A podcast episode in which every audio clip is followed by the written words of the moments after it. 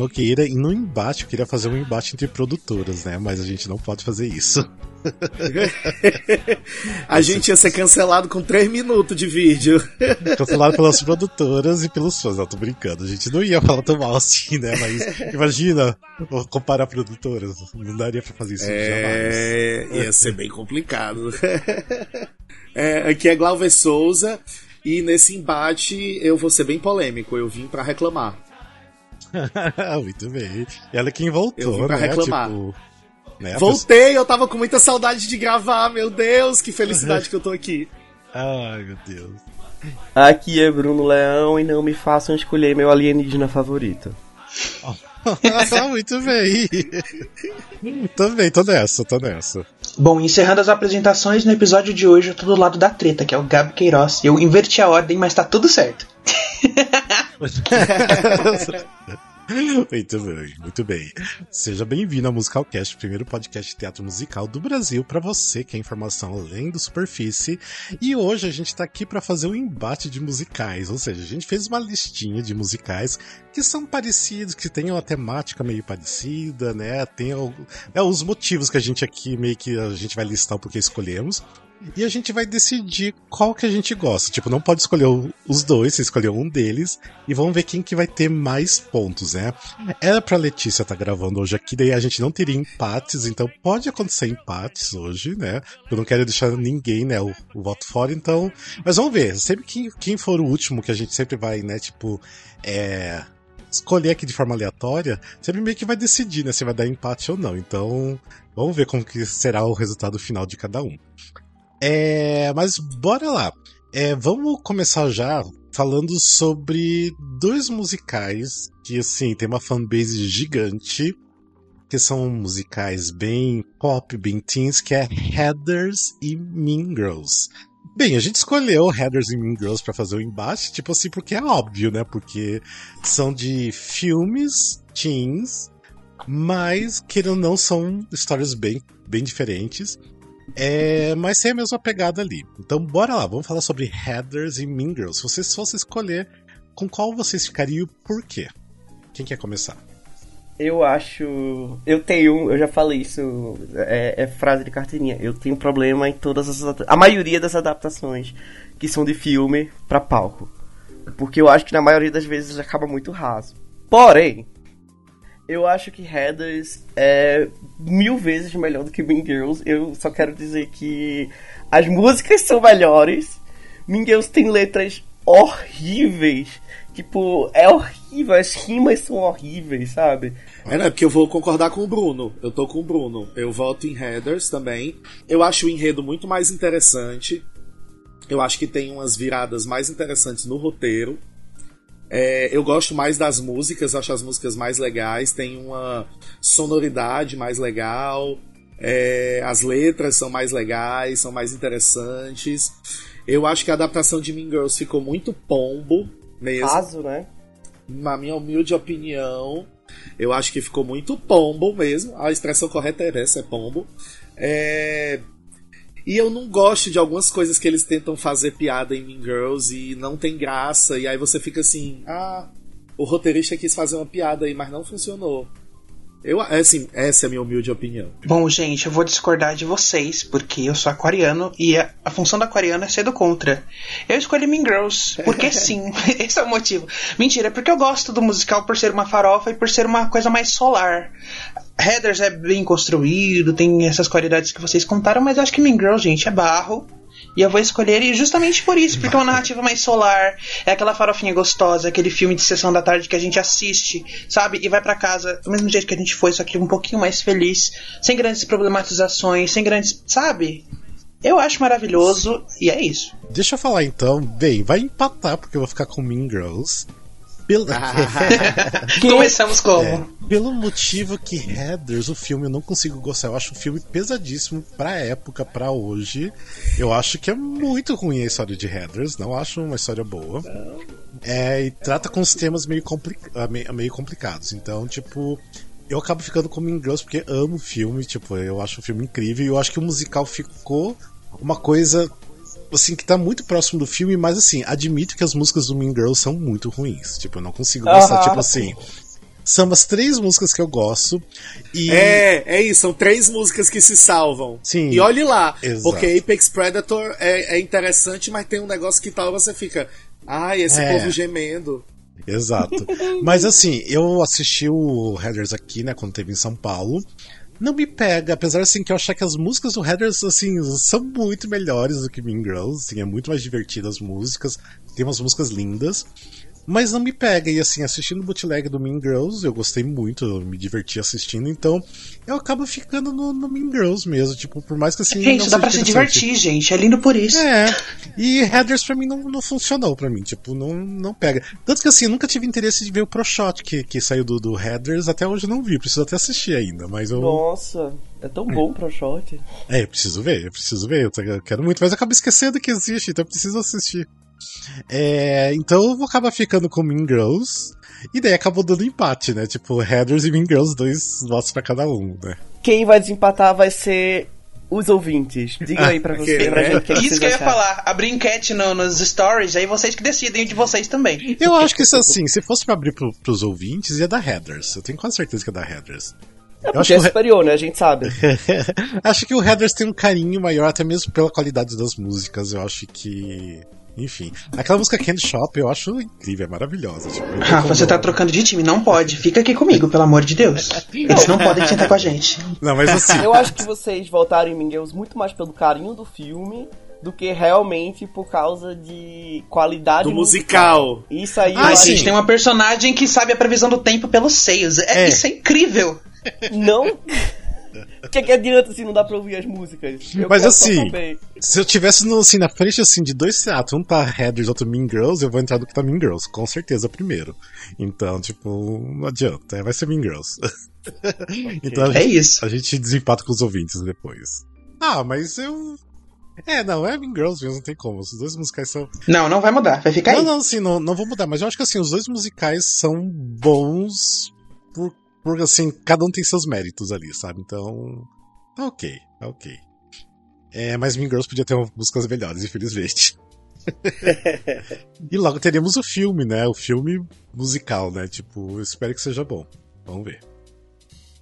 Bora falar sobre outro musical que assim é mais teen, mais jovem, só que daí lida com temas mais pesados, que é Spring Awakening, né, o Despertar da Primavera, e o Bear.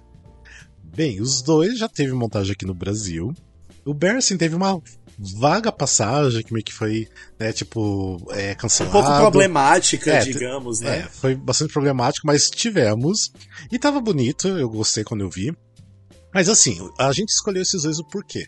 Fala sobre temas sobre é, os jovens se descobrindo, os jovens se descobrindo a sexualidade, é, com questão, o Bert trata muito com questão de, de bullying, os dois têm o tema de, de suicídio, ou seja, assim, coisas pesadas para se tratar em musical. E os dois têm a sua beleza ali, são, são é, coisas parecidas. Vamos lá, eu vou começar já, eu já que tô né, explicando aqui, eu vou começar já falando, e aí alguém fica por último para escolher daí. Eu aqui nesses dois, eu escolhi, escolhi o Spring Awakening sem dúvidas, apesar que o Bear eu gosto muito da história, gosto das músicas, as músicas são incríveis do Bear.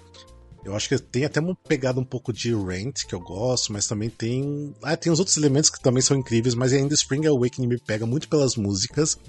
E principalmente porque os, né, os compositores, eles têm uma poética na, nas letras que assim é tão profundo e tão lindo que assim, só de ler a, a letra assim, eu já me arrepio, choro, então assim, é, é muito linda, é muito, é muito impactante. É, tem partes que eu acho até um pouco arrastado do Spring Awakening, mas ali pra mim tá tudo bem, tipo, porque funciona, eu acho que é, tem que ser daquele jeito. Então eu acabo ficando com o Spring Awakening, assim, eu tenho uma paixão enorme pela trilha, principalmente pela trilha. Eu acho que eu gosto até mais de escutar a trilha do que realmente assistir, sabe? Porque é pesado, né? Então, mas o Spring Awakening eu fico com ele eternamente. Olha, Rafa, eu tô com você. Quem assistiu o primeiro episódio que eu participei, falei de Spring Awakening logo no começo. Foi um musical que me fez gostar de musicais. É, ele pode até sair do meu ranking, mas ele sempre volta para ser um dos meus favoritos. Eu gosto muito do espetáculo porque ele consegue tratar temas muito pesados com muita poesia. Aqueles primeiros acordes de Mama Reborn me arrepiam até pelo de onde não tem pelo, para mim. E as nossas montagens são incríveis, né? Tipo, a nossa montagem, a primeira, vou até fazer um disclaimer aqui. É, foi ela que foi anunciado no SBT, né? Eu lembro que eu comecei a gostar de musicais por isso. Eu vi últimas semanas, eu era uma criança, eu cresci junto com Spring Awakening, eu cantava pela casa Venha Me Tocar, onde, né? onde, eu, é, onde eu gosto de peça, eu nem sabia o que era tudo isso. Fui crescendo junto com essa narrativa. É, e eu gosto muito que a nossa montagem, eu acho, muito melhor que a original. Eu vou dizer ah, isso, a nossa primeira montagem.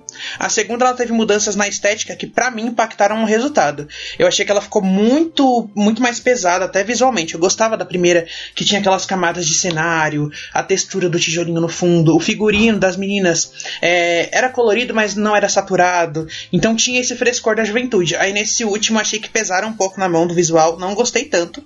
E a gente tem personagens coadjuvantes aqui muito bem construídos, como a Ilse, como o Morris. E eu gosto muito do Despertar por isso, porque não foca só ali naqueles Sim. dois protagonistas. A gente tem personalidades brilhantes contando essa história junto desse enredo que é super pesado e maravilhoso. E assim, eu sou fã de Spring Awakening, eu nem cogitei Bear, não tem nem como. Essa batalha para mim já tava ganha. É, eu, já que eu já me expliquei, só que eu vou fazer um complemento aqui. Você falou da nossa montagem, eu ainda prefiro a montagem da Broad, porque o lance o microfone na mão me pega muito porque leva para outro lugar. Tipo, não é o, o, lance que eles quiseram fazer pro show de rock. para mim, leva pro lugar de você sair daquele momento e pensar na situação, pensar no que tá sendo cantado. É um cantado. distanciamento, né, para você analisar o que tá acontecendo de uma visão mais de fora. Isso, e daí isso pega tanto, eu acho que assim é tão pesado, é, então, assim, dá outra, dá outra camada pro espetáculo. Por isso, assim, ok, era lindo a, a nossa versão aqui, a primeira, é, né? O trabalho do Miller Botelho, mas. Não sei, ainda acho que a pegada que a Broadway tinha ainda era muito única, sabe? Mas é, é ok. Ai, gente, eu, eu sou Team Brasil, assim. Né? Nessa batalha, eu sou muito inimigo do, do microfoninho. Eu entendo o conceito dele, mas. Ai, né? Tá. Obrigado, Miller Botelho, por terem tirado ele na nossa montagem. Ok, mas tudo bem. Bora lá, quem, quem vai falar? Eu posso falar. É, ah. Eu acho que é uma sacanagem de colocar esses dois é, musicais um contra o outro, porque Spring Awakening a gente sabe que ele é mais bem trabalhado, que ele é superior. Eu vou só fazer o advogado do diabo, porque eu acho necessário a gente falar um pouco sobre Bear. Uhum. E Bear eu acho um musical muito bom, mas ele tem uma vibe bem off-Broadway. Sim. Ele não é, um, não é um mega musical, não é um musical não, é um musical intimista e que aconteceria com pessoas próximas a você. E eu acho isso muito legal. E particularmente eu acho que eu nunca tinha visto de uma maneira tão delicada na época, né? Porque eu era adolescente quando saiu Bear. É, relacionamentos gays, né? Tipo, no, na Broadway. Tipo, tirando o Rent, mas é outro tipo de pegada, é outro tipo de história. Tô falando de histórias mais intimistas mesmo. Então o Bear eu acho muito legal. Porém, eu não posso, tipo, não voltar em Spring Awakening, que é uma das minhas peças favoritas. É, eu tava vendo. É, tava analisando algumas coisas e tinha uma, uma pessoa que analisava musicais estava dizendo assim: a gente tem um problema dos musicais atuais que eles são muito diretos. Tipo, as músicas são muito eu quero isso, tal coisa, e eu faço isso por causa. E Spring Awake não tem isso. É um. Spring Awake é lírico, né? Ele é, é muito similar ao que as pessoas falam sobre Redstone. Que, tipo, ele é dramático, ele tem camadas, ele não é feito, tipo, ah, é preto no branco, sabe? E eu acho isso muito legal porque a gente tem tido pouco nos últimos anos, tipo, músicas como Som de Ryan fazia, e trabalhava mais tipo outros sentidos, porque tem muitas parábolas, tem muitas coisas que estão tipo dentro de Spring Awakening que não dá nem para distinchar tipo numa coisa tão pequena Sim. contra um episódio de musical. É, então, é bem justo. É, vai para Spring Awakening, não tem é, como. O, o Bert tem que correr muito né, para alcançar Spring Awakening. Assim, correr muito arroz e feijão, é. é. Apesar de ser muito bom, as, sim, são similares, mas ainda tem que correr muito. Mas vamos ver, Glauber, você que ficou por último. Amigo, coitado do Bear, o bichinho, saiu para tomar chuva. Porque é óbvio que eu vou também escolher Spring Awakening. Eu gosto muito de Spring Awakening. É, sou time versão americana, gosto muito do, do microfone, gosto muito do distanciamento que ele traz para as cenas mais pesadas, gosto muito como ele quebra essa história ali de abuso e de outras coisas e te faz conseguir se distanciar da maldade da cena e tentar entender o que é está acontecendo. É... E é isso, gosto muito mais das músicas. Não gosto de Bear, tem muito viadinho, não gosto de viado. é. É... Mas é isso, gosto muito de Spring Awakening, acho que é, foi uma adaptação muito feliz em cima de uma história tão pesada. E as músicas são lindas, são super poéticas, tem umas metáforas, umas camadas super legais. É isso. Sim. E tirando aquela montagem do Death West, né, gente? Que é incrível nossa, também, que foi feita mais recentemente. Nossa, exatamente. É, eu acho que assim, até, tipo, parece que era a primeira montagem, que deveria ter sido feita daquele jeito sempre, né? Tipo assim, era muito Sim. lindo, era muito lindo. Era Faz muito, muito sentido. É, infelizmente, Bear, o, o Glauber falou, só saiu pra se molhar, né? Porque não adiantou. É. Se fosse contra outra, talvez tivesse chance, né? Mas... É, se Letícia tivesse aqui, seria 5 pontos pra Spring Awakening porque assim, eu sei que ela ia escolher Spring Awakening, então. Realmente. Mas assim, eu acho que o Bear merecia pelo menos uma montagem aqui no Brasil, que fosse assim, legal, de repente até com o mesmo elenco, porque o elenco era incrível que a gente tinha aqui. Mas não, não sobreviveu, né? É, vamos lá. Vamos para outros dois musicais. E esses dois musicais, ai, é muito difícil para mim. A gente pegou porque são dois musicais é, baseados em ficção científica, que é o Rock Horror Show e Little Shop of Horrors. Bem, o Rock Horror Show, ele é uma ficção científica, só que ele, assim, ele foi criado do nada, né? Tipo assim, na, na cabeça do... esqueci o nome dele, o... É, de O'Brien... Alguma coisa O'Brien, esqueci o nome do, do criador. É, e o Little Shop of Horrors, na verdade, ele foi baseado num filme, né? Preto Richard O'Brien. Isso, isso. E o Little Shop of Horrors foi baseado num filme preto e branco de ficção científica, então ele tem uma base já ali. É... Bem, eu não vou começar a falar, mas eu quero que alguém comece a falar. Escolheu entre o Eu vou começar logo a falar que eu não tenho muito muito o que falar, não. Ah. Assim, é, eu, eu sou bem uma vagabunda, assim, bem óbvia. Eu vou em rock horror. Tá. Eu amo rock horror. Eu acho um, um musical muito divertido, porque é muito nonsense é, as personagens, as personalidades dessas personagens, a história, é tudo muito nonsense e ao mesmo tempo uma grande homenagem aos filmes de terror. Então, tem muitos clichês de filmes de terror que eles fazem piada e usam como se fosse uma coisa inédita. E as músicas são muito mais divertidas. Eu não. Eu Little Shop of Horror nunca me pegou muito, assim. Eu sempre achei meio, ah, é divertido, tem umas músicas legais. Mas nunca foi um negócio, ai, quero ouvir a trilha de Little Shop of Horror. Não. Já do Rock Horror, eu amo. É isso, eu sou o time Rock Horror. Eu discordo totalmente do Glauber, mas ao mesmo tempo não discordo. A minha questão é que, para mim, eu tô me sentindo na escolha de Sofia nesse momento porque são dois musicais muito importantes para mim. E é o tipo de musical que eu gosto. Eu gosto do nonsense. Eu gosto da farofa. Eu gosto, tipo, das questões de gênero que o rock horror aborda. Eu gosto de, eu gosto de tudo. Então é muito, muito difícil de fazer essa escolha. Tipo, eu acho que. Meu sonho é ir de Seymour, tipo, num Halloween com a planta, tipo, da Aubrey, sabe? Então, é um dos meus personagens que eu mais gosto. Ao mesmo tempo que eu quero muito ir de Brad em algum momento, tipo, em outro Halloween. E um dos meus sonhos é assistir aqueles aquelas especiais do rock horror, né, que tem no cinema que as pessoas respondem Sim. e vão vestidas tipo dos personagens. Então eu acho só por uma questão mais afetiva eu vou de rock horror. Eu amo a farofa, ah, eu amo Deus trash. Céu, que difícil. Eu amo é muito difícil, mas é muito difícil escolher, porque eu tenho um carinho muito grande pro Little Shop of Horrors. Essa nova montagem que tá tendo no Off-Broadway também tá Sim. belíssima e maravilhosa.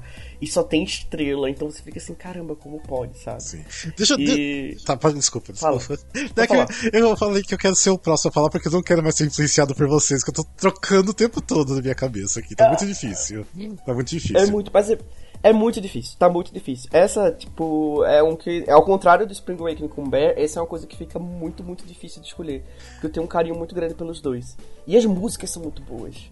As músicas de Rock Horror são muito boas. As músicas do Little Shop of Horrors, nossa, tipo, Skid Row, é, Suddenly Seymour, tipo, Somewhere That's Green. Suddenly Seymour. Suddenly Seymour é uma das minhas músicas de karaokê, sabe? Eu não posso nem, tipo, comentar, então... Mas ainda assim, vai pra Rock Horror e... Porque eu acho que ele é um... Ele é um marco, não só, tipo, em questão de teatro, mas ele é um marco de cinema, né? Tipo... Sim. É, e o primeiro papel, eu acho, da Susan Sarandon, tipo, ela bem novinha. É, o Tim Curry tá, é um monstro como Frankenfurter, então, tipo, tem que fazer? Vai ser rock horror. É, eu vou ficar. Assim. Rock Horror Show, eu acho incrível o filme. Tipo, é um filme assim que você pode assistir várias vezes, você vai. Vai curtir, não tem como não curtir. Tem cenas incríveis, músicas incríveis. Eu aqui na, na, no Teatro Porto, quando teve, eu fui acho que assisti sete, oito vezes. Tipo assim, viria muito mais vezes, porque tava incrível. É, Little Shop of Horrors, eu até viajei para Vinhedo, para Campinas, para assistir a montagem que, que teve aqui no interior, que também foi incrível a montagem deles, que teve até a Pamela Rossini e o Lucas Cândido fazendo os protagonistas. É, para mim é muito difícil escolher os dois, mas ainda fico com Little Shop of Horrors, porque as músicas me pegam muito mais. Tipo assim, quando começa Skid Row, assim, pra mim já, já dá um lance assim, de querer começar a chorar, porque eu assim, acho a música perfeita, linda. É, a parte da Audrey, né? Tipo, que ela é sempre espancada pelo namorado e ela quer uma vida melhor, sair de Skid Row, ela quer a casinha dela toda simples, mas tipo assim, confortável. Eu acho que me pega muito, e sem falar que o final original, que não é o final do filme, é incrível, tipo assim, porque eu sou apaixonado por finais que não são felizes, apesar que o horror, é, Rock Horror Show também não tem um final feliz, né? Tipo, é um final triste, é um final bem pé no chão. É... Bem pé no chão pra falar sobre aliens e casas voando, né? Mas tudo bem. É. Não, mas eu, é, porque eu pé no chão porque podia ser tudo assim, aquela coisa meio que dizem no final, que ah, todo mundo fica bem no final, não sei o que, enfim, não existe isso, né? Com ETs e aliens. enfim. É, mas Little Shop of Horrors pega muito pra mim. É, então eu acabo ficando com ele. Mas é muito difícil escolher. Muito difícil. Gente, complicado. Aí, eu, ou seja, temos dois pra rock e um pra Little Shop, certo? Isso. São dois musicais que eu não tenho um apreço tão grande, muito diferente do Spring Awakening, que eu mataria por. Gabriel, sai. Mas. Não era nem pra você estar aqui. o que é? Sai daqui, você nem era pra estar aqui. Então, basicamente, eu vou empatar o jogo. Porque Little Shop eu gosto mais da trilha. E tipo assim, eu não sou tão fã do terror, tão fã do nonsense. Então acho que ali uma planta que canta beleza, sabe? Aí você coloca mais coisas já. Minha opinião pessoal já fica meio, ei, o que que tá acontecendo? Então tenho que dar um voto, vai ser por Little Shop pra, por conta dessa parte da trilha e também por, né, ter uma vibe bem diferente do Rock Horror nesse sentido, de ser mais tranquilinho, não tão nonsense assim. Audiência, faça seu papel e desempate, por favor. tá? E eu amo que É. tipo, o Gabriel fez assim: Ah, eu não gosto muito do nonsense, mas uma planta que canta, tudo bem. Tudo certo, É, é, tudo certo. isso, é sobre isso. Alienígenas, tipo, transexuais, não, mas plantas É. que cantam, sim. É, mas os, os dois são incríveis por, por N motivos ali. É, é muito difícil escolher entre os dois. Tipo, é aquela coisa igual eu falei do Headers Mean Girls. Se tivesse em dois teatros, um do lado do outro, eu ia parar e ficar na dúvida qual ia ver primeiro. Mas eu ia ver, tipo, os dois muito. Ia sair de um, entrar em outro, sair de um, entrar em outro. Ia ser assim. Porque os dois são incríveis. Ah, enfim, bora lá. Vamos falar agora de outro que eu acho que é um pouquinho difícil, pra mim é um pouco difícil, que são musicais ali que se passam nos anos 50, 60, também é super que você fala sobre a juventude da época. Um tem, né, um peso assim mais é, político do que o outro, que são os musicais Grease e Hairspray. Né? É meio complicado porque, assim, principalmente por causa dos filmes, eu acho, que pra mim complica um pouquinho mais, porque os dois filmes têm uma qualidade muito grande. E não sei, Eu começo porque eu tenho uma opinião muito certeira, tipo, eu não, eu Ah, não, beleza. não sou assim. É tipo, no sentido, não vou discutir e dizer, ah, não, porque eu E tenho. você é o último a falar disso, clara. pode falar, pode falar. É, eu gosto de Hairspray, acho um musical bem legal. Porém, eu nunca me apeguei a Hairspray. Eu acho que isso conta muito. É, eu sei que tem amigos que são apaixonados por Hairspray, acham que é maravilhoso e tal. E eu acho que politicamente faz muito mais sentido você gostar de Hairspray. Até porque Grease é muito problemático quando você para pra ver, né? Tipo, mude tudo que você é pelo seu homem. Mas assim, é, ainda assim eu cresci com Grease. Então Grease pra mim tem um, um apelo de carinho, de amor, de história da minha vida muito maior. E até com filme mesmo, com John Travolta, tipo a Olivia Newton-John. É, tipo, eu acho as músicas de Grease muito boas. Não tô dizendo que as músicas de Hairspray não são, mas é só que, tipo, pra mim, pega, é carinho. Então pra mim vai pra Grease. Não vou nem me alongar aqui porque eu já sei que é isso. ok. Bom, quem tá vendo o vídeo não tem nenhuma surpresa. É, eu sou bem cadelinha do Hairspray, reconheço todos os problemas que ele tem. É, principalmente porque ele tem uma coisa política que quer é, é, é, é, dar poder, assim, né? Empoderar a mulher, o, o, os negros e não sei o que, não sei o que, mas 80% das piadas fazem a plateia rir da gorda, fazem a plateia rir do negro, então vejo problemas. Mas é, é uma grande farofa. Eu não consigo não escolher Hairspray, porque eu sou muito fã de farofa mesmo. E eu amo as músicas, eu acho que o Grease tem músicas boas, mas, por exemplo, eu não escuto o CD todo de Grease, tem sempre algumas que eu avanço. O, CD, o álbum todo do Hairspray dá pra ouvir do começo até o final. É... E eu acho que Grease tem essa questão que, que o Bruno falou, né, do vou mudar quem eu sou para agradar o macho escroto. Mas que era uma coisa da época, né, cultural. Então nem entro muito nesse negócio não. Mas Hairspray. Hairspray. Hairspray com certeza. Bom, gente, acho que temos um ganhador, porque eu também vou de Hairspray, porque a gente tem uma gorda protagonista, a gente tem músicas muito legais, a gente tem coreografias muito legais, é... e tem todas as pautas que ele levanta, com algumas problemáticas, mas ambos os, é, os que estão no embate têm né, esses problemas. Mas, meu, acho que é incrível, eu gosto muito, acho musical animado, você sai de lá felizinho.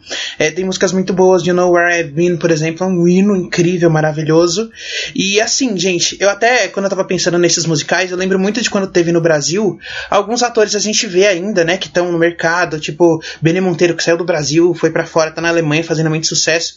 E a, a nossa Era muito incrível, ela deu uma sumidinha dos musicais, a Heloísa de Palma, Sim. até anotei o nome dela aqui, porque eu lembro de me divertir muito com os vídeos dela da época, e então meu voto vai para Hairspray. Inclusive já fiz uma versão dele de uma escola aqui do meu país, São Bernardo do Campo, eu fui o Wilbur.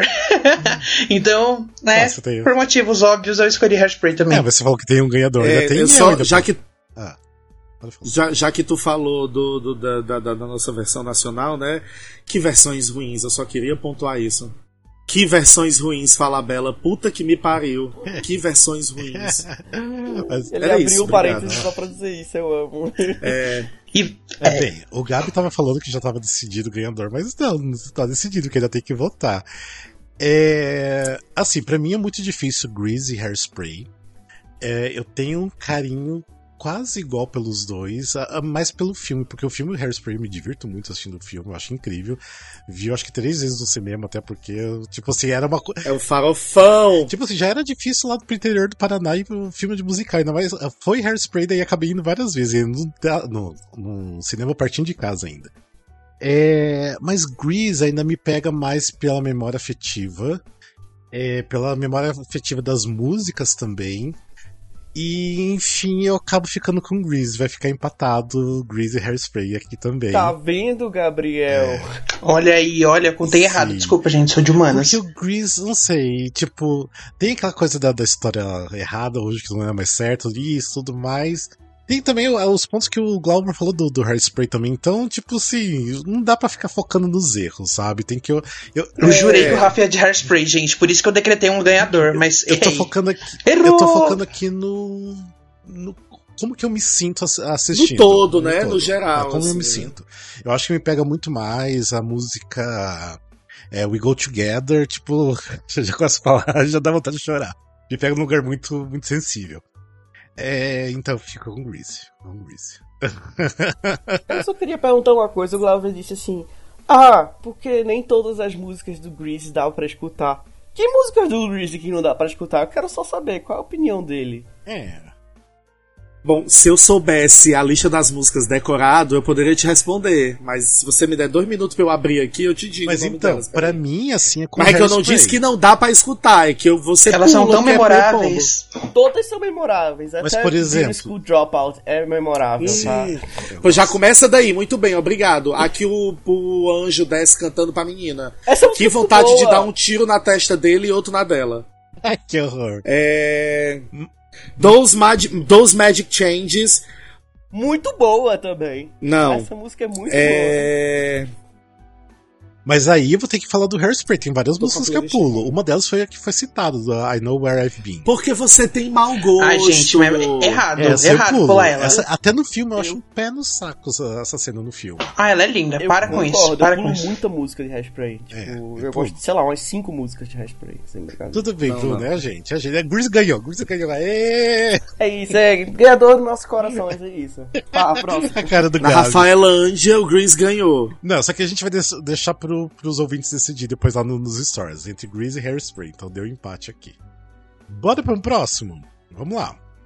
Vai, Vamos vamos, vamos. Vamos pegar dois musicais da mesma época, anos 80, mega musicals, né? Aqueles musicais que praticamente reinventaram a Broadway nos anos 80. Que são musicais bem diferentes, mas tem a pegada do mega, é, mega musical. Que é o Les Miserables e o Phantom of the Opera, né? Os Miseráveis e o Fantasma. É, aqui é, tipo assim, pra mim é fácil e não ao mesmo tempo. Eu fico pelo, com o Lemis, já vou começar a votar aqui com o Lemis. Pelas músicas, eu prefiro muito mais as músicas do Lemis, eu acho que me toca mais no lugar. A história, apesar que a história é muito confusa, tipo, a última versão de- desse do, do Revive que a gente teve, que é a versão nova do, do Lemis, eu acho que é muito difícil. Se você não conhece a história, é difícil você acompanhar ela, se não, não entende também a história. É, nesse caso, o Phantom of the Opera, eu acho que é muito bem mais contada a história, você consegue entender do começo ao final o que tá acontecendo. É, Só que é chata, né? é, mas assim, tipo, o Le- o Lemis eu acho que é muito mais interessante, mas também assim, se você assistir bastante Lemis, cansa um pouquinho, porque quando teve aqui, eu fui assistir sete vezes, as últimas vezes eu não aguentava mais assistir, então pra mim também cansa um pouquinho. Então eu acabo ficando com o Lemis. O Phantom não, nunca me pegou, apesar que assim, que eu acho que o Phantom é uma das coisas mais lindas visualmente que eu já assisti. Então, sim, por isso que me pega um pouco pra mim o Phantom nisso, mas pra mim eu sou muito mais Lemis. É, eu vou, olha, por incrível que pareça, eu vou concordar com o Rafael. É, e vou concordar mesmo com tudo que ele disse, assim. Eu acho que, mas aí, eu- na verdade, quase tudo, assim. É, o fantasma é absurdo de lindo. O fantasma é assim. Quero gozar vendo uma peça de teatro. Eu vou assistir o Fantasma da Ópera. Ele é lindo do começo ao fim, de tudo, assim, do sapato que a pessoa usa ao, a, a, a lâmpada que, de mentira que tá no cenário, assim. É tudo muito bem pensado, é tudo muito bem produzido. É lindo, mas é um porre. É um porre. Aquela mulher gemendo por aquele teatro, atrás deste fantasma e cante pra mim, cante pra mim. Ah, ah, ah, ah, não dá. Não dá, ninguém tomou atitude, todo mundo passa ali aquelas seis horas de peça, porque parece que tem seis horas. É, é, é, desta mulher correndo atrás deste homem, este homem correndo atrás desta mulher, um número grande, uma de gente. Oh! Não, é- eu acho cansativo. O Bruno tá se debatendo ali na cadeira. Eu tô muito, muito puto. A vida é difícil, né? E aí, eu vou votar no Lemis. eu vou votar no Lemis e também vou falar que tal hora é um porre, todo porre. mundo no Lemis. Ah, ah, ah. Mas é muito bom. É muito bom. Eu acho que é uma história, que, na minha opinião, é mais interessante. É uma história que se desenvolve melhor. É a montagem realmente atual. Eu tô concordando também com o Rafa que a história acaba ficando confusa. Mas falando da história mesmo, né? Da história do, do, do, rolê, do livro, do filme que teve, que é bem legalzinho, bem bonzinho o bichinho. É, eu gosto muito. Gosto muito. Acho as músicas, enquanto musical, é- eu, eu acho que por elas serem menos ópera, me pega um pouco mais. Então eu acabo me envolvendo emocionalmente mais. Eu não fico só com vontade de metralhar o pessoal que tá cantando. Tá hora da vontade até de cantar. E é isso, foi um, foi um negócio bem polêmico. Vou de Lemis, já mudei até a minha imagem de fundo. Um beijo. Então, só complementar, porque tem aquela cena do Jean Valjean que ele canta uma oração, alguma coisa, não lembro o nome da música agora. Eu já... Soliloquy. Não, não. É no meio, que depois que, que, que eu acho que morre alguma uma ruma de gente lá, não lembro. Mas enfim, é um solo dele que eu acho um pé no saco aquela música, e pra mim ele já deveria acabar o musical. Tipo, então, mas mesmo assim eu fico com o Lemis, eu acho lindo, lindo, lindo, lindo, mas é cansativo também. Então é só isso que eu queria falar. Eu acho muito hipócrita o Glauber abrir a boca e dizer: "O fantasma é muito longo". Sendo que Lemis tem tipo umas 3 horas de musical que ninguém fala nada. Todo mundo só Falo canta. sim. Inclusive, inclusive é, eu cortava ali um terço da história e ia continuar sendo lindo. Hum, hum. Então, Hum. é, eu tô muito, eu tô muito, muito revoltado que vocês não estão vendo o vídeo, mas se vocês vocês chegam me, ver de- me debatendo quando o Glauber fala. Porque eu não sei se ele sabe, né? Mas quem foi que ficou muito mais tempo em cartaz? Quem nunca saiu de cartaz? Não Isso foi Lemis, nada? né? Assim. Ah, Não diz Isso, Não, é, não. ai, obrigado, Rafael. Isso Vocês não significa Lemis- absolutamente nada. Não, não, não, gente. Pelo amor de Deus. O que eu tô dizendo é que eu entendo, são dois musicais cansativos, são da A mesma senhora época. se acalme. Eu, não, eu não vou me acalmar. Não voto com o relator. Então é o seguinte. É, o que tá acontecendo aqui é um motim. Brincadeira, não. Mas o que eu tô dizendo é que. Eu ah, gosto não, deixa eu só te cortar um pouquinho, tá? Não, deixa eu falar sobre esse assunto. Mas em Londres, Lemis tá mais tempo que Fantasma na... aberto. Desculpa, beijo. Não quero saber. Não é sobre isso que eu estou falando agora. E começou em Londres, então a gente conta Londres, não Broadway. Beijos. Aham, aham, aham. Os dois são do. Ele tá defendendo o criador de Cats, gente. Deixa ele falar agora. Eu acho. Eu gosto dos dois, os dois são muito bons, mas eu, eu acho, tipo, o Lemis é. Um, como vocês falaram, um pouco confuso depois de um tempo. Porque ele se alonga por muito período de tempo, por muitas passagens de tempo, tem muitas passagens de idade. E às vezes, se você não tem noção mais ou menos, de, pelo menos da história francesa, você fica meio assim: o que que tá acontecendo? E. E ao contrário do, do- Eu sei que tem muitas músicas cansativas no Fantasma também, concordo. Tem umas cartas lá que você fica, gente, por que, que vocês estão cantando sobre essas cartas? Não precisa cantar sobre essas cartas, é só aviso que cada um tem. Manda, Mas manda eu um acho que é WhatsApp. uma música. Manda um É, WhatsApp. manda um WhatsApp, né? Manda, tipo, sei lá, um post. Não É. precisava disso. É, mas eu acho as músicas do Fantasma do Fantasma bem, bem mais, tipo. Sei lá, mexe muito mais comigo, sabe? Mas eu sei que é uma questão pessoal. Eu tava brincando aqui, me Ah, estressando, não, mas, mas é. é... Aqui a gente tá colocando coisas pessoais também. A gente não tá analisando, né, a qualidade. A gente tá indo pelo que a gente gosta, então tudo É. bem. E é uma coisa assim que eu cresci ouvindo, minha avó gostava muito, ela tinha um CD, é, que inclusive era um CD que parecia uma fita cassete porque não tinha divisória das, das faixas, era Ah, uma coisa sim. só, tipo, gravada do Nossa. original da Broadway. E. Mas eu, eu fico totalmente com Fantasma. Eu tive um período de obsessão por Fantasma que eu acho que a maioria das pessoas que gostam de musical acaba pegando em algum momento. É, mas o Lemis é lindo. Eu nunca Lemis tive. é realmente lindo. Mas. Eu também nunca tive. Ah, você Ai, Coitado do Bruno, desculpa, viu? A gente tudo errado. O nome disso não é perseguição, o nome disso é só realidade. Não quero saber. Não, não, não me vejo. Olha, gente, posso encerrar então? Vai. Vamos dar o Vai, prêmio vai, pra. Lemis, por favor. Porque assim, tive um pouquinho de sono nos dois, não é? Isso é um, um- um fato. Ah, mas Isso a gente até já aí tudo comentou aqui. bem. Tudo bem. até aí. Ó, mas mesmo sem todas as, as alegorias que o fantasma tem, Lemis ele me emociona. É uma coisa que eu consigo ter empatia, que eu consigo me emocionar, que eu consigo chorar e entro junto. Enfim, nossa, na montagem brasileira, Empty Chairs and Empty Tables, eu chorei. Meu Deus, a, a rodo. Felipe Bragança me fez desaguar ali. É, e eu gosto muito da peça por isso, porque o fantasma, beleza, pra um musical de iniciação, pra uma pessoa que não conhece musicais, eu acho que é muito mais legal por conta dos elementos visuais. Ele tem muito mais recursos, tem muito mais estética. O lustre cai, fulano entra, tem troca rápida, noivo no espelho. Loucura, loucura. Mas o Lemis ele me pega mais nesse lugar da simplicidade. Acho que pela simplicidade, o palco é mais tranquilo, não tem tanto recurso. Acho que isso faz com que a gente consiga entrar melhor na história. E eu também acho que os solos femininos do Lemis são incríveis, incríveis. As meninas cantam pontualmente ali, mas são solos incríveis, memoráveis, são lendas. E eu gosto muito também por isso. Bom, e é isso. Acho que temos um vencedor. É. Então, três pontos pra Lemis e um pra Phantom.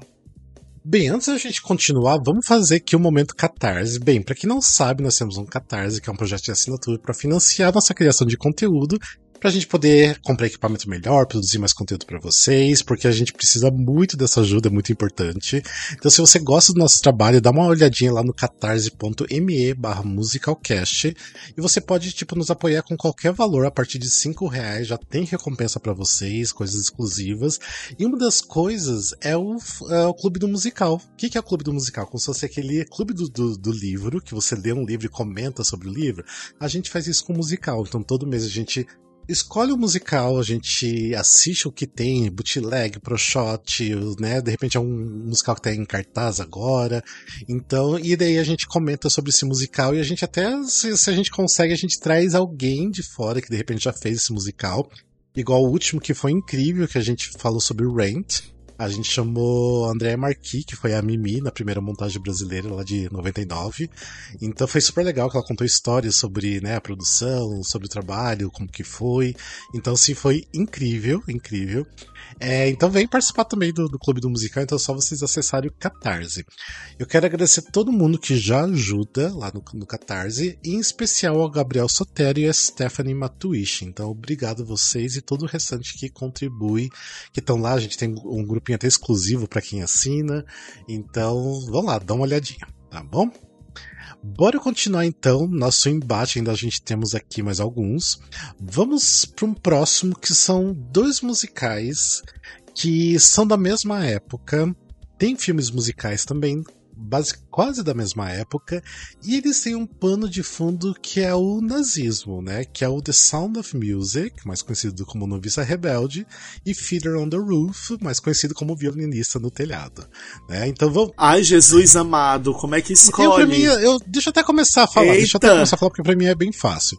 Eu amo os dois, eu acho tanto. O, o filme do Feeder on the Roof é tão bom quanto The Sound of Music, mas ele é mais difícil de, de você conseguir assistir ele do começo ao final, porque também é um filme longo. é, mas os dois têm uma qualidade muito boa, mas eu ainda fico com The Sound of Music pela coisa afetiva, as músicas me tocam muito mais. Apesar que o pano de fundo do, do The Sound of Music, do nazismo, é um não é tão forte como o do, do Feeder on the Roof. Eu acho que o Feeder é bem mais pesado, né? A questão de, de eles serem expulsos da, né, da vila deles, da cidade deles e tudo mais, e terem que ir para outro lugar por causa disso. É, mas eu fico então com The Sound of Music, no, no Vista Rebelde. Eu gostei das montagens que já teve aqui no Brasil, é, amo o filme, então eu vai ser esse. É, vou, vou opinar aqui, vou discordar rapidamente do Rafael, que ficou do lado da burguesia, né? É, mas é, é, é, porque eu tenho uma ligação muito emocional com o violinista no telhado. Foi a primeira vez que eu fui para São Paulo e eu assisti a montagem é, do Brasil que teve. E eu fui assistir sem conhecer o musical, eu não. Eu nunca tinha visto o filme, eu não conhecia a história. Era tipo assim, era um musical que estava em cartaz, a gente tinha ido para ver os musicais, a gente comprou tudo, vamos ver tudo. E foi completamente arrebatador. É uma história muito forte, muito bonita, muito bem contada, com músicas muito bonitas. E é, é, é, eu acho que o que o, a Novice Rebelde tem de solar, né, o, o Fiddler on the Roof não tem nada de solar. Ele é mais escuro mesmo, ele é mais dark, é mais, mais pesado, porque desde o começo a sombra do, do, do, do, do, do, do nazismo, dessa expulsão, desses desses guardas que estão ali o tempo inteiro, que são contra os costumes deles. E aí, essa, essa ligação ali da família, é, eles têm uma relação muito bonita. Mexe muito mais comigo, eu acho muito mais bonito. Eu vou votar no violinista. Até porque, sem as nossas tradições, nós estaríamos pendurados, balançando na beira de um abismo, como um violinista Olha, no telhado. Muito bem. então, eu, eu até acho que eu voto pelo The Sound of Music, por essa questão de falar ser solar, mais feliz e tudo mais. Porque o Fiddler on the Roof é muito pesado pra você assistir. Não é uma mensagem assim, ah, deixa eu assistir de novo, que legal, né? É. Então eu acho que Ai, que vontade de ver. Ai, eu vou assistir hoje que eu quero ir. Que fio... Se bem que tem umas partes muito cômicas Sim. no violinista Tem da parte do, do né? sonho, que, né? Que é legal. O do sonho é Sim, é muito bom. Que é uma cena genial Meu Deus, era genial no Brasil. Era a coisa era mais legal, linda do legal. mundo. Maria Bravo, O maravilhosa. Fiddler on the Roof, eu não sei se vocês já assistiram o filme, tipo, o filme assim é lindíssimo, é perfeito. Mas até hoje eu só consegui assistir uma vez na vida, porque assim, eu acho muito pesado, então, por isso que é The Sound of Music. Mas bora lá, vamos lá. É, eu acho, eu acho que eu assisti a Violinista no Telhado umas três vezes. Mas realmente, é além de ser um filme muito longo, ele é um filme difícil de você assistir. O primeiro ato é bem. Mas que já sempre é, né? O primeiro ato é sempre um pouco mais leve do que o segundo ato. Mas ele termina o primeiro ato muito pesado, tipo, que é a parte do casamento Uhum. e que eles destroem tudo. Nossa, mas é um. É belíssimo. É um filme belíssimo, a música é belíssima, os personagens são muito bons. Eu acho, apesar de ser um- uma peça é, triste, assim, quando você para pra pensar, ele tem coisas muito bonitas sobre tradição, sobre cultura judaica. O protagonista, ele é muito engraçado, quando Sim. apesar do caos da vida dele, ele é sempre muito carismático. É, tem músicas muito boas, tipo, If I Was a Rich Man é uma das minhas músicas favoritas de musical, tipo, eu acho muito legal. Mas, entretanto, contudo, todavia, é, eu cresci com o, a noviça rebelde, né, The Sound of Music. Porque eram, minha mãe era um dos poucos musicais que minha mãe gostava, ela assistia desde criança, então, tipo, sempre via, e é um carinho muito grande que eu tenho, e eu sei que é um, é um musical mais simplificado, que é, tem menos, menos nuances do que o Violinista no Telhado, mas eu sou muito fã. Tipo, e a Julie Andrews, que é uma das atrizes que eu mais venero até hoje. Eu acho que eu vou ficar devastado no dia que ela morrer. Ela e a Bárbara, pra mim, assim, eu não vou levantar da cama quando isso acontecer. É apenas um fato. Então, eu sou muito fã. E o Capitão Von Trapp é, é lindíssimo. Eu tenho um crush tão grande naquele homem. Como é bonito. o Christopher Plummer, tipo, no auge da sua juventude. É, e eu acho as músicas muito boas. Tirando um ou outro que fica ali, tipo, eu não aguento aquele Rolf cantando sobre tomar conta da menina de 16 anos. En- en- Enfim. É, mas em geral eu acho uma peça e uma história muito boa. Muito, muito, É, muito mas- boa. Então eu vou com. Você falou do, do crush, né, no, no Capitão Von Trapp. É engraçado que a atriz que fazia Liesel, né, que era a filha dele, também tinha um crush enorme dele, né? Tipo, ela conta nos documentários. Então, tipo, é normal. Quem não teria, né? Tipo, ela ficava. Era isso que eu ia dizer, quem não teria? Eu tenho crush nos dois, é muito bissexual da minha parte. Tenho crush tipo na Julie Andrews novinha e no Capitão Von. Não tem como. O Christopher Plumber. É, muito bem, muito bem. Gente, calma aí, deixa eu entender. Então ficou dois com noviça e um com o violinista, né? Então, eu vim pronto pra defender noviça. Por quê? Calma, calma aí. Calma, calma, calma. Me desperta a nostalgia que vocês comentaram. Eu amo a trilha sonora. Tem esse arzinho de clássico. O elenco infantil é maravilhoso. A gente tem personagens infantis, isso eu gosto bastante. Eu curto muito esse tipo de protagonista meio Super Nanny, assim, meio Mary Poppins. Beleza, vim trazer todos esses argumentos pra dizer que é, essa foi, esse foi o duelo mais difícil que teve aqui das opções. E eu vou mudar meu voto. Eu defendi a noviça, mas eu acho que eu tô com, com o Glauber. Olha só. Eu vou trocar. Porque eu acho que traz uma seriedade pro tema. O violinista é incrível. Eu lembro de quando, te- é, quando a gente teve montagem no Brasil, eles produziam vídeos regulares falando sobre o cenário, falando sobre o elenco. E eu acompanhava muito aquilo. E era muito legal porque eu amava tudo que saía sobre o espetáculo. é, desde a música bem trabalhada até os cenários, a preocupação em mostrar a tradição, essa coisa da família. E você botar a cultura judaica de um jeito tão interessante em cima do palco, dando foco pra isso, como merece, com todo o respeito que merece eu acho que é louvável, assim. Beleza, a noviça tem todo a, toda a bagagem clássica e tudo mais. Mas Glover me fez voltar, é, mudar de voto, assim. Então eu vou no violinista. Então, o- outro, Empatou! outro duelo pros ouvintes decidirem quem vai ganhar do Sound of Music ou Fiddler on the Roof. Muito bem, muito bem. Vamos para o próximo, que são dois musicais que são mais hippies, né? Mais paz e amor. É, não tem uma história. Tem uma história até linear, mas assim, ele não se preocupa em contar exatamente uma história do começo ao final. Eles são, são vários sketches, que é o Godspell e o Hair. Eles têm a mesma pegada, até a mesma pegada sonora também. É, E aqui pra mim é bem difícil, muito difícil na real. Eu não quero começar a falar. Quem quer começar a falar sobre Godspell e Hair? Eu posso começar? Sim. Vou ser polêmica, eu vou ser polêmica. Eu posso não votar em nenhum Pode. dos dois, eu acho os dois tão pombo. Ai, meu Ai, Deus! Esse eu fiquei Amigo, muito indeciso, eu que eu nunca- gosto dos dois. em todo em todo o meu histórico de teatro musical, eu nunca gostei de Hair, eu nunca gostei de Godspell, sempre achei os dois pombo meio Mas chato. pega uma coisinha um ali. retrato, tipo assim, falando pri- É, eu vou falar, eu vou falar, mas falando assim, ah, vai ter que escolher, tem que escolher, eu votaria em Hair. Por que, que eu votaria em Hair? Porque eu acho que é o retrato de uma geração.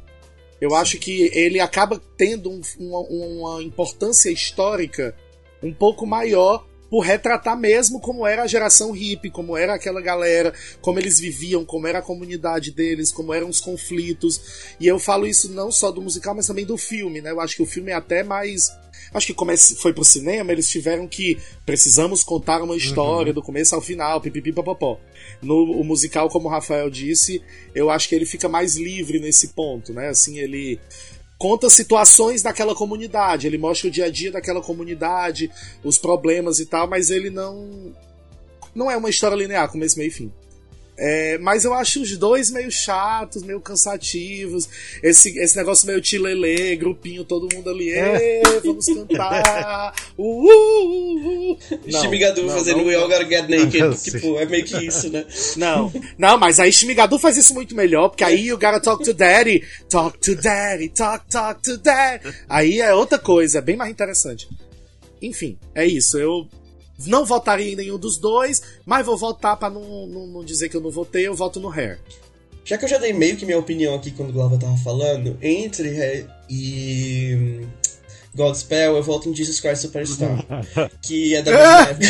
Não, vamos lá. Caralho. Mas brincadeira, gente. Ah, brincadeiras à parte. E também é, é- é religioso, né? Não vamos esquecer disso. É, mas brincadeiras à É de parte. Deus. Amém. É, brincadeiras à parte, eu acho que eu não me importo tanto com esses dois musicais. E tá tudo bem, eu sei que tem gente que é apaixonado. Agora eu acho o Hair tem um, como ela falou, tem uma- um significado político mais interessante, tanto que foi bloqueado aqui na ditadura, não podia passar aqui nos cinemas, muita coisa foi cortada. Eu sei que tipo o palco é bem é um pouco diferente, um pouco não, eu acho que é Bastante bastante diferente do filme, porque ele é uma coisa menos linear, ele é uma coisa tipo os personagens são diferentes. É, ponto positivo porque as pessoas ficam peladas, eu não vou mentir. é... Mas eu acho Godspell ok. Eu acho que tem pouquíssimas músicas que eu me interesso em Godspell, então eu acho que nunca me pegou muito. O que é meio irônico, porque eu ainda, apesar de ser um homem trans, eu sou católico. Então, assim, não faz muito sentido, mas, tipo, eu vou ficar com Hair. Então é isso. Eu sou apaixonado por Godspell. Eu acho as músicas lindas, eu acho a mensagem incrível. Eu gosto muito das músicas, viu, gente? Eu amo mesmo.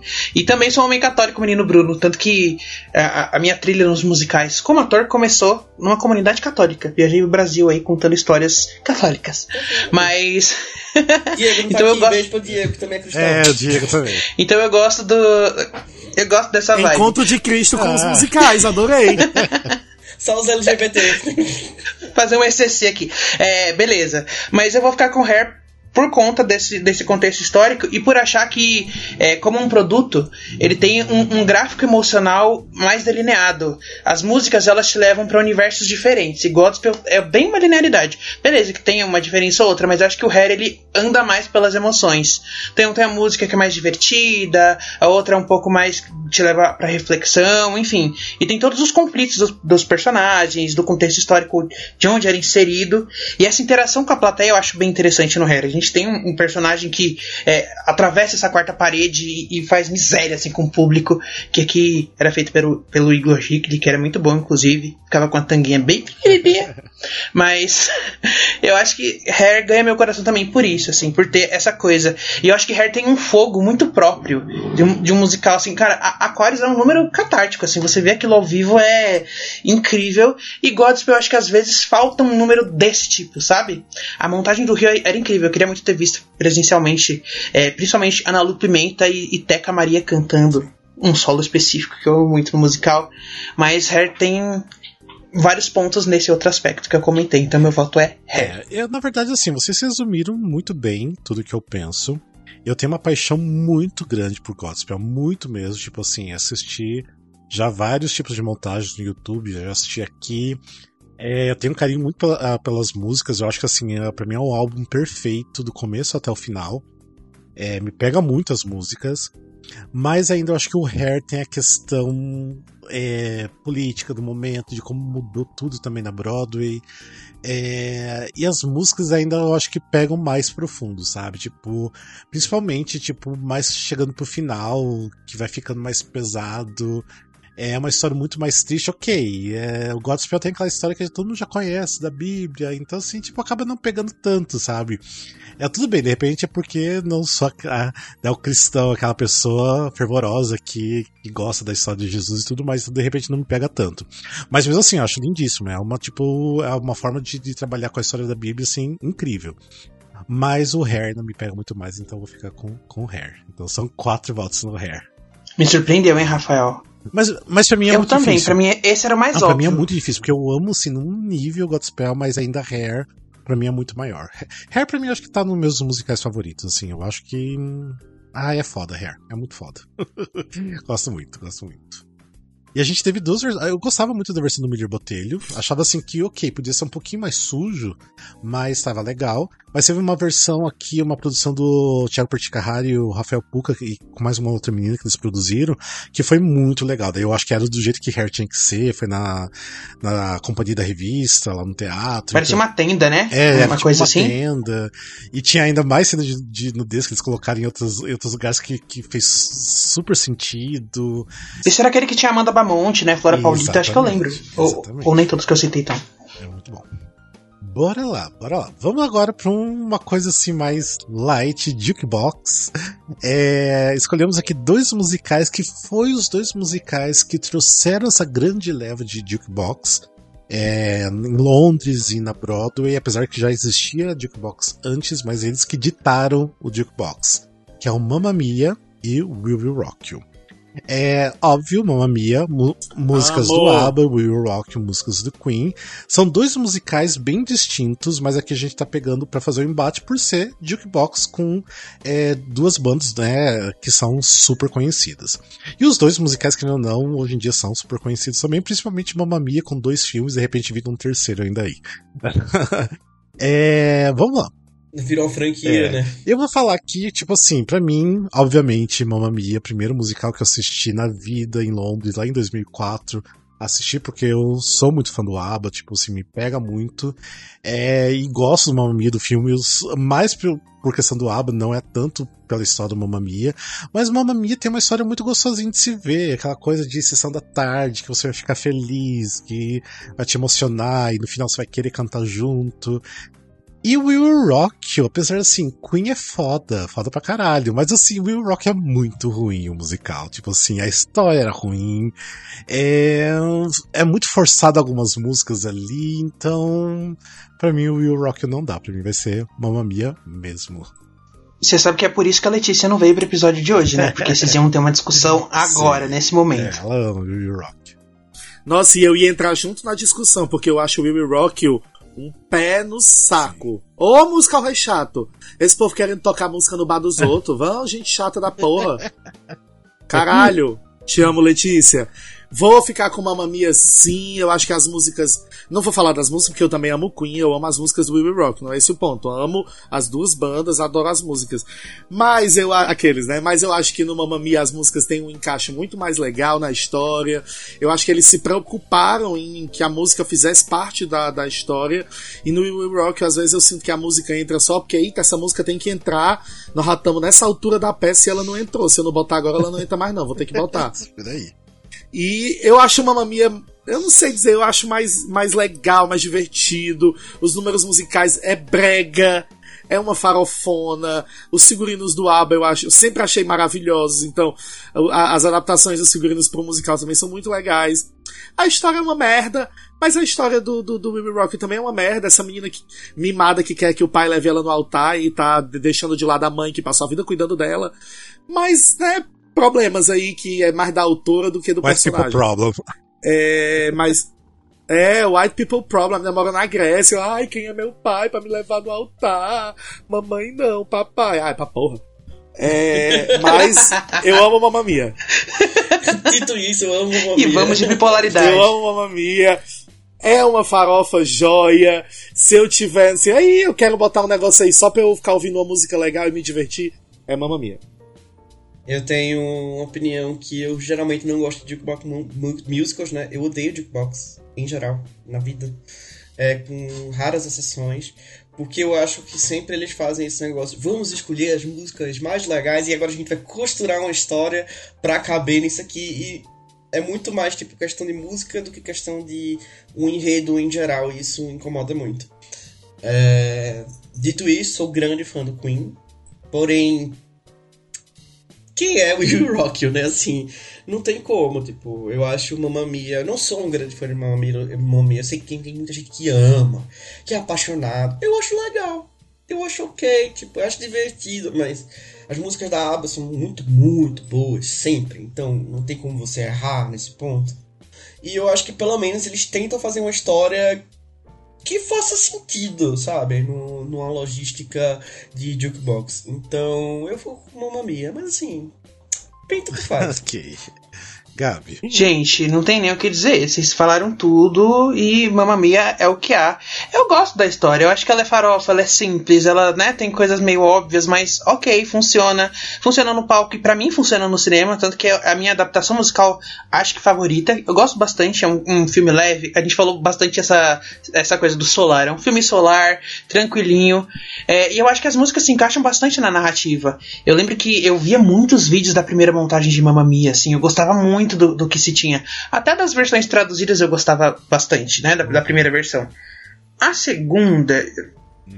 Ah, vamos deixar quieto. Nem é Mamma Mia. Mas, né? Hã? Nem é mais Mamma Mia. Não, assim, ó. Tinha uma música Era melhor ter ido ver o filme do tinha uma música Pelé. que eu gostava muito, que era Sleeping Through My Fingers. A primeira versão era, gente, a coisa mais linda. Pra mim é um hino que um pai canta pra uma filha, uma mãe canta pra uma filha, tão brega quanto aquela música do Rick Renner em festa de 15 anos. Era lindíssimo. E aí, de repente, a versão mudou, eu fiquei muito chateado. Eu só conseguia ficar consternado com essa outra versão que fizeram agora, porque eu gostava muito dessa música. Mas eu acho que funciona no palco, funciona no cinema, é feliz, é alegre, é, é isso, é farofinha, gostosinho, você sai leve, com musiquinhas do ABBA, então acho que não tem nem como defender Baby Rocker depois desse duelo aqui. É, se bem que assim, até se for ver, Will Rock nem tá mais em cartaz em Londres, nunca entrou na Broadway, então beijos Will Rock. Mamma Mia é melhor. É isso. Chegamos a um veredito. Bora lá, vamos para o último embate. Que assim, que aqui eu acho que é o mais polêmico, né? Porque a gente vai mexer com fandom e tudo mais. No meu caso, Parece aquelas coisas assim, vou te dar 10 dicas de como limpar sua casa. A décima vai te deixar impressionado. É isso, o mais polêmico ficou pro final. que aqui são Como limpar dois- seu número de seguidores. Aqui são dois musicais baseados né, em Mágico de Oz. Um, na verdade, é um remake de Mágico de Oz e um outro é tipo um spin-off de, de Mágico de Oz, né? Que é o The Wiz e Wicked. Vixe. É, para mim tá muito fácil. É, o Wicked pra mim chegou num ponto insustentável que pra mim os fãs para mim estragaram o musical, tipo, não me desce mais o Wicked. Provavelmente em episódios anteriores já falei que eu, assim tem músicas que, que me tocam muito hoje, mas assim, eu acho boa parte das músicas sempre meio meh, qualquer coisa, não acho tão interessante, apesar de ter músicas lindíssimas. E mas o meu problema também tá com o Mágico de Oz. Eu não ligo pra Mágico de Oz. Tipo assim, não me pega a história, não, nem o filme. É que já deu, é, né? E, e o The Wiz, aí eu fico com o The Wiz porque o The Wiz é mais interessante, porque primeiro você tem um elenco preto fazendo a mesma história de The Wiz, com músicas melhores. Não, primeiro que você tem Diana Ross e Michael É, filme, Jackson, não é que é um elenco Sim, preto. No filme, né? Mas mesmo assim, na Bro... É, Mas na não, Broadway, sim, tipo é só- assim, era um puto elenco também. E assim, com músicas super memoráveis, igual Home. É uma música foda. É muito linda. Tipo, né? Tipo, eles fizeram assim o que o Mágico de sempre precisava ter feito. Assim, um grande número ali pro, pro final. É... Então eu acabo ficando com The Wiz, mas assim, não ligo nem pro The Wiz. Hoje em dia, o Wicked não me desce. E é isso. Vou ficar com The Wiz. Eu acho que você tem uma questão com o Wicked, não é nem, nem sobre o Wicked, né, no caso. É sobre toda a relação que foi se criando sobre o Wicked nos últimos anos, principalmente aqui no Brasil. Sim. Que aí você vai piorando a situação. Eu gosto dos dois, mas eu não vou mentir, não vou ser hipócrita e dizer que eu não amo o Wicked. Então eu vou sim defender o Wicked aqui.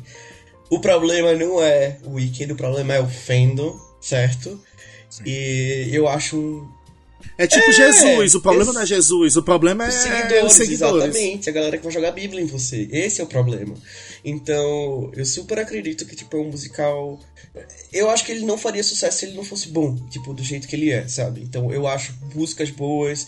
Eu raramente pulo a música, a gente só pula as músicas do mágico que ninguém se importa, tanto faz. É, que ninguém se importa, ninguém. E, mas eu acho muito bom, eu acho muito bem construído, eu acho as escolhas estéticas muito boas. É, eu acho The Wiz muito legal, muito legal, tipo. E eu acho que a Daenerys é maravilhosa. Não tem nem o que falar, não posso nem falar, né? Mas eu acho que como eu não sou tão fã do Mágico de Oz em si, e o Wicked ele sai muito do que seria o Mágico de Oz, eu acho que eu prefiro o Wicked por isso. E é um musical importante, tipo, pra mim. Tipo, eu já tive uma época adolescente que eu via muito. Então eu não tenho como negar esse meu lado do passado, entendeu? Eu acho que seria hipócrita da minha parte. Olha, eu tô com o Bruno, viu? Nossa, eu já cantei Popula com uma amiga minha dentro do ônibus. Olha, Fandom, gente, eu tá tô com o? Bruno. problema é Eu o não fandom, tá vou. vendo? Só um pouquinho, é, só não vou entrar em detalhes. Você falou que assim, o musical faz sucesso porque é bom. Não concordo, mas não vou entrar em detalhes. Porque eu não acho que o musical, se for ver a estrutura dele, não é boa. Enfim, mas não vou entrar em detalhes, porque eu acho que é mais. Não por- tô falando da vontade Não, de ver, amigo, é tá? sim, você tá com muito Não. ódio no seu coração. É que é o que eu vou, que é o que eu vou falar agora, eu vou dar minha opinião. Eu coloquei a foto do The Wiz. Eu acho The Wiz absurdo de bom, uma excelente adaptação. Isso é uma adaptação. Né, assim, é uma adaptação. Você pegou o material original e transformou em uma outra coisa, sem perder a essência do original. É, mas não tem como não voltar em Wicked, na minha humilde opinião. Eu acho que o problema é o fandom. Eu acho que eu não conseguiria assistir o Wicked no Brasil, porque o primeiro filho da puta que sentasse do meu lado começasse a cantar música em voz alta ia levar um soco e eu ia sair de lá algemado. Porque eu estou pagando pra ouvir os artistas cantando e não a Fifi mal educada que tá do meu lado e que acha que tem o direito de cantar porque pagou o ingresso. Ela canta dentro da casa dela, no volume que ela quiser. No teatro ela cala a boca dela e escuta e assiste a peça calada, em silêncio. Sem gritinhos, sem. Ai! A Fabi! Foda-se! E quem estiver achando ruim assim, eu gostaria até de que não cortasse meu áudio, não editasse isso que eu tô falando, eu gostaria que os fãs ouvissem isso que eu tô falando. Eu estou cagando pro seu desespero e pra sua falta de amadurecimento e de se comportar como uma pessoa adulta. Glauber, I said what I É. said. É exatamente isso. I said what I said. É, mas eu acho Wicked fenomenal. Eu acho que é uma boa adaptação também. É, porque não é uma adaptação do Mágico de Oz, né? É uma adaptação de um livro que foi escrito, inspirado no Mágico de Oz. Mas eu acho muito bem escrito, assim. É porque a gente já tá de saco cheio, a gente já escuta há não sei quanto tempo, mas o modo como a história se conecta com a história do Mágico de Oz, a coisa do leão, do homem de lata, o modo. Hoje em dia parece besta porque a gente tá acostumado. Mas lá em 2002, quando surgiu, 2003, né? Não lembro exato ano. É, é, foi muito legal ver isso, ficar dizendo, olha, olha, ele é, o, ele é o homem de lata porque aconteceu isso, olha que legal. Era legal. Hoje em dia, porque a gente tá de saco cheio, porque a gente já tá acostumado, já é banal. Mas as músicas são muito boas, não tem como dizer que não são. Os números são muito bonitos, musicais, as coreografias, o figurino, o cenário. Não vou dizer que a versão nova que o Brasil fez não é boa, é muito boa. É muito bonita. Eu acho que eles pegaram o material original e elevaram mesmo a qualidade. É, volto a dizer, a minha questão é com as crianças que são fãs. É, mas é Wicked. É Wicked. Wicked está onde está por mérito E eu próprio. só apontar uma coisa, eu acho que também tem uma questão de Wicked pra mim, que eu acho ele muito queer-coded. Eu acho que tem muita coisa queer inserida em Wicked que eu não consigo desvencilhar. Porque eu acho Sim. que ali é um enemies to lovers. Naque- Aquela história é um enemies to lovers, e não uma questão heterossexual.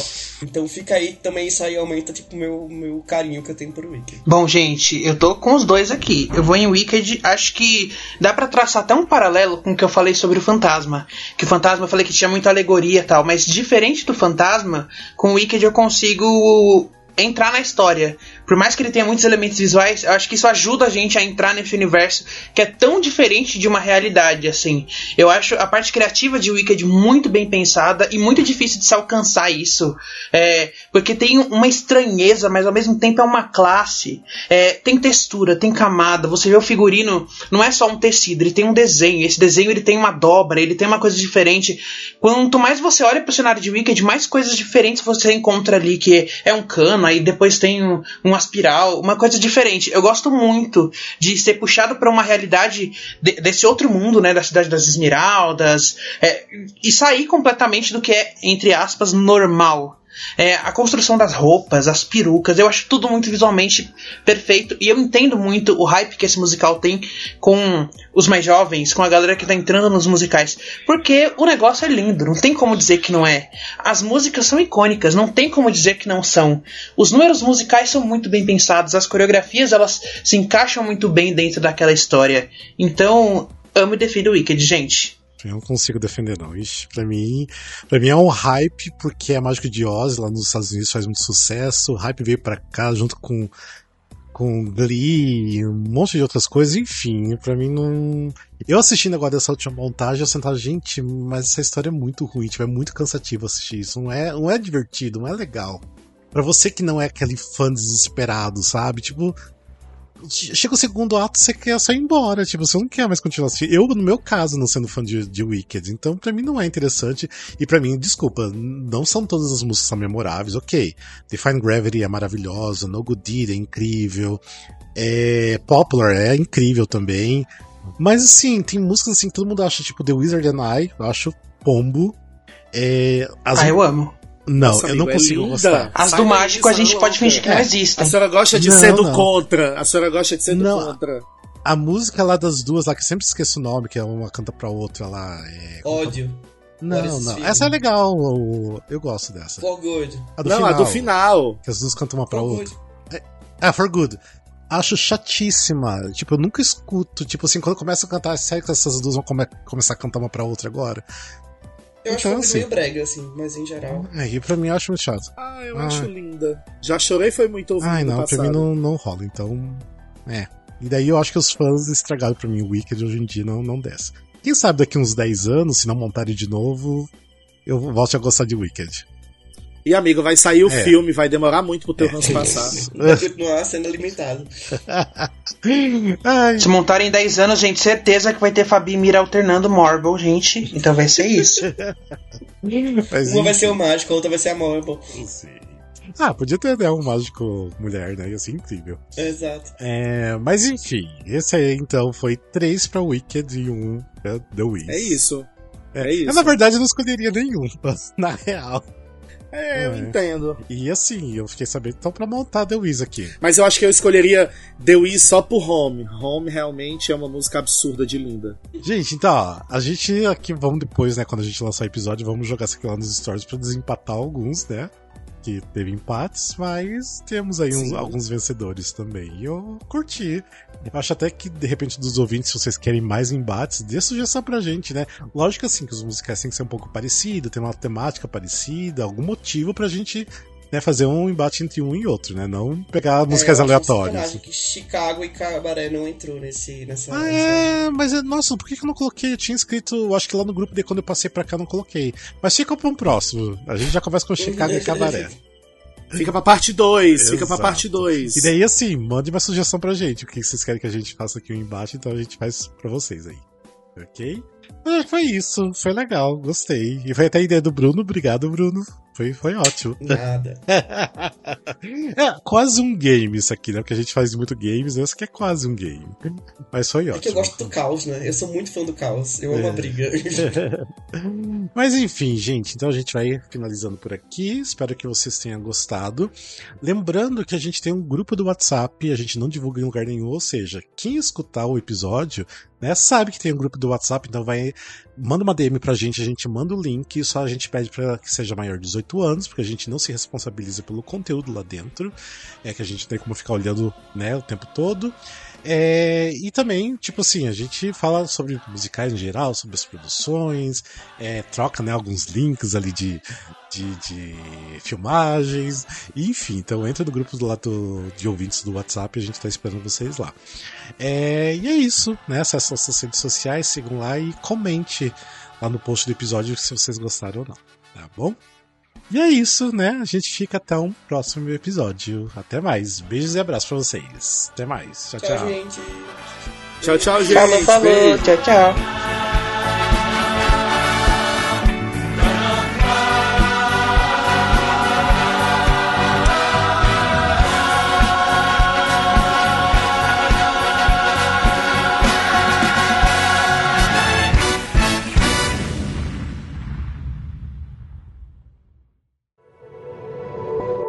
Este podcast faz parte do movimento LGBT Podcasters. Conheça outros podcasts através da hashtag LGBT Podcasters ou do site www.lgbtpodcasters.com.br.